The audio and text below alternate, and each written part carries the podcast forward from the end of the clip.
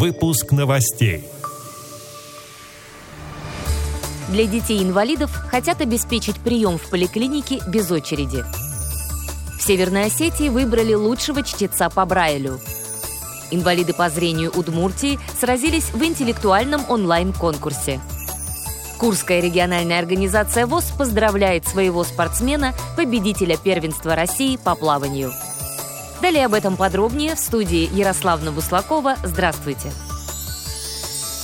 Детям-инвалидам предлагают дать право на прием в поликлинике без очереди. С таким предложением Всероссийская организация детей-инвалидов обратилась в Совет Федерации. Сейчас подобная возможность есть у инвалидов первой и второй группы старше 18 лет, но не у детей с ограниченными возможностями здоровья. Прием особых детей без очереди позволит снять противостояние родителя и медперсонала, не требует дополнительного финансирования и соответствует социальной политике государства, отмечают в организации. Добавлю, что региональные программы могут включать в себя условия оказания медицинской помощи в дополнение к федеральным. Поэтому пока вопрос о приеме детей-инвалидов в поликлинике без очереди решают решают только на региональном уровне. Например, в 2021 году Министерство здравоохранения Ростовской области включит детей-инвалидов в категорию граждан, кому будет гарантировано внеочередное оказание медицинской помощи.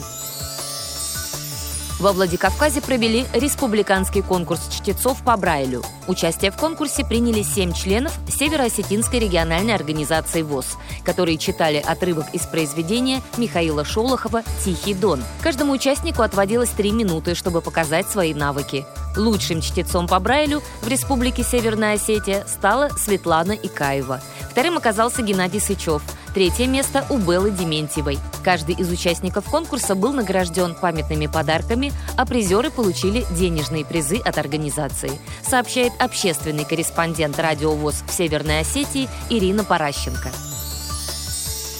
Удмуртская региональная организация ВОЗ провела в онлайн-режиме интеллектуальный ринг среди инвалидов по зрению. В мероприятии приняли участие команды из девяти местных организаций Удмуртии. Помощь в проведении турнира оказали библиотеки и волонтеры, помогли с техникой и организацией процесса во время игры. Игра проходила в две части. Разминочный тур «Матрица» состоял из двух тем, в которых было по пять музыкальных вопросов. Самыми музыкальными командами оказались команды «Ботаники» из Можгинской местной организации ВОЗ и МИГ из города Глазово. Основная часть игры состояла из 30 вопросов. Перед началом каждого тура проводились розыгрыши призов. Так, подарки достались команде МИГ, а остальные призы получили игроки из команд Можгинской, Сарапульской, Игринской, Воткинской местных организаций ВОЗ. Победителями общей игры стала команда «Ботаники» Можгинской местной организации ВОЗ. Вторыми оказались Ижевские «Орлы» из столицы республики. Бронза у команд «Оптимисты» Ленинской местной организации и «Бзик» Болезинской местной организации ВОЗ. Курский незрячий пловец, активист региональной организации ВОЗ Даниил Ештокин, завоевал 8 медалей первенства России, среди которых и золото на дистанции 200 метров комплексным плаванием. На соревнованиях в подмосковном Раменском Даниил был заявлен в 10 дисциплинах Кубка и первенства России по плаванию спорта слепых. В плавании 50 метров баттерфляем он получил серебряную награду. Остальные 6 медалей в 50, 100 и 400 метровых заплывах оказались бронзовыми.